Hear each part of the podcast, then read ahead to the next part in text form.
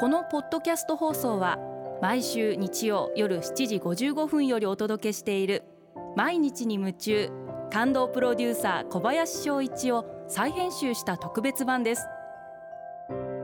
放送で収まりきらなかったアルビオン社長小林翔一さんが大切にしている感動のポイントをどうぞお楽しみください。アルビオンの小林翔一です。達成者の言葉って感動じゃないですか？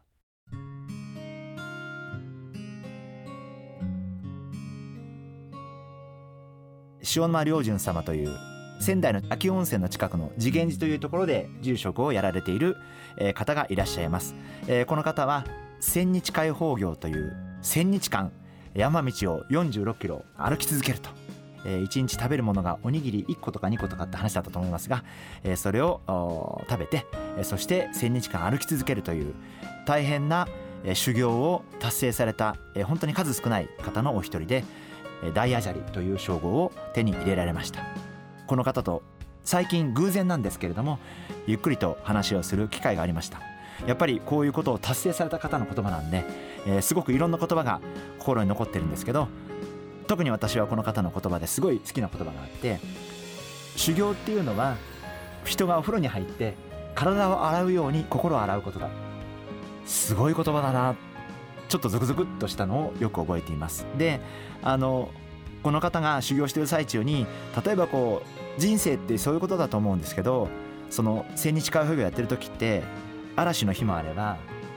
雨の日もあれば風がものすごい強い日もあれば変な話おにぎりでお腹を壊したこともあるそうです。あるいはもう意識が朦朧として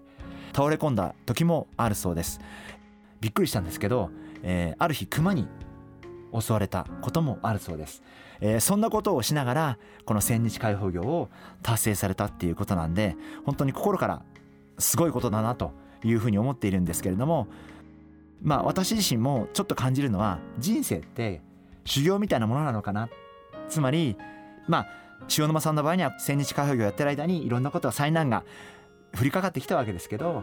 人生も変な話日々次から次へといろんな難題が降りかかってきてあ今度はこう来たかみたいなことが私もしょっちゅうあるんですけどやっぱりそれに対してあ今度はこういう問題が起こったんだっていうことに対して真正面から向き合って一生懸命考えてなんとか解決しようそういうことを考えて生きていく。やっぱり人生そのものがもしかしたら修行みたいなところがあるんじゃないかな。あのそんなふうに思ってます。例えば自分がもし意識朦朧とした時に熊に襲われたらどう思うのかな？で僕はどうしたんですかってあの塩野さんに聞いたらとにかく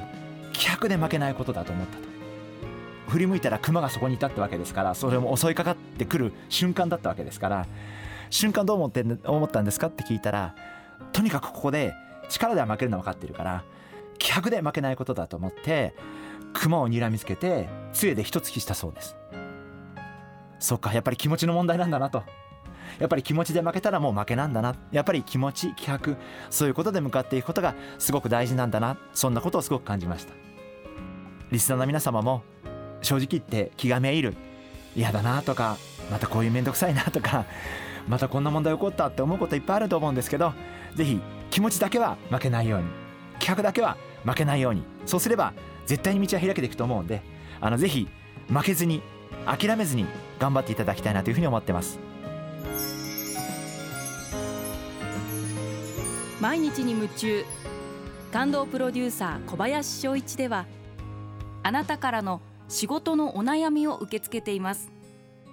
番組ホームページにあるメッセージホームから送ってください。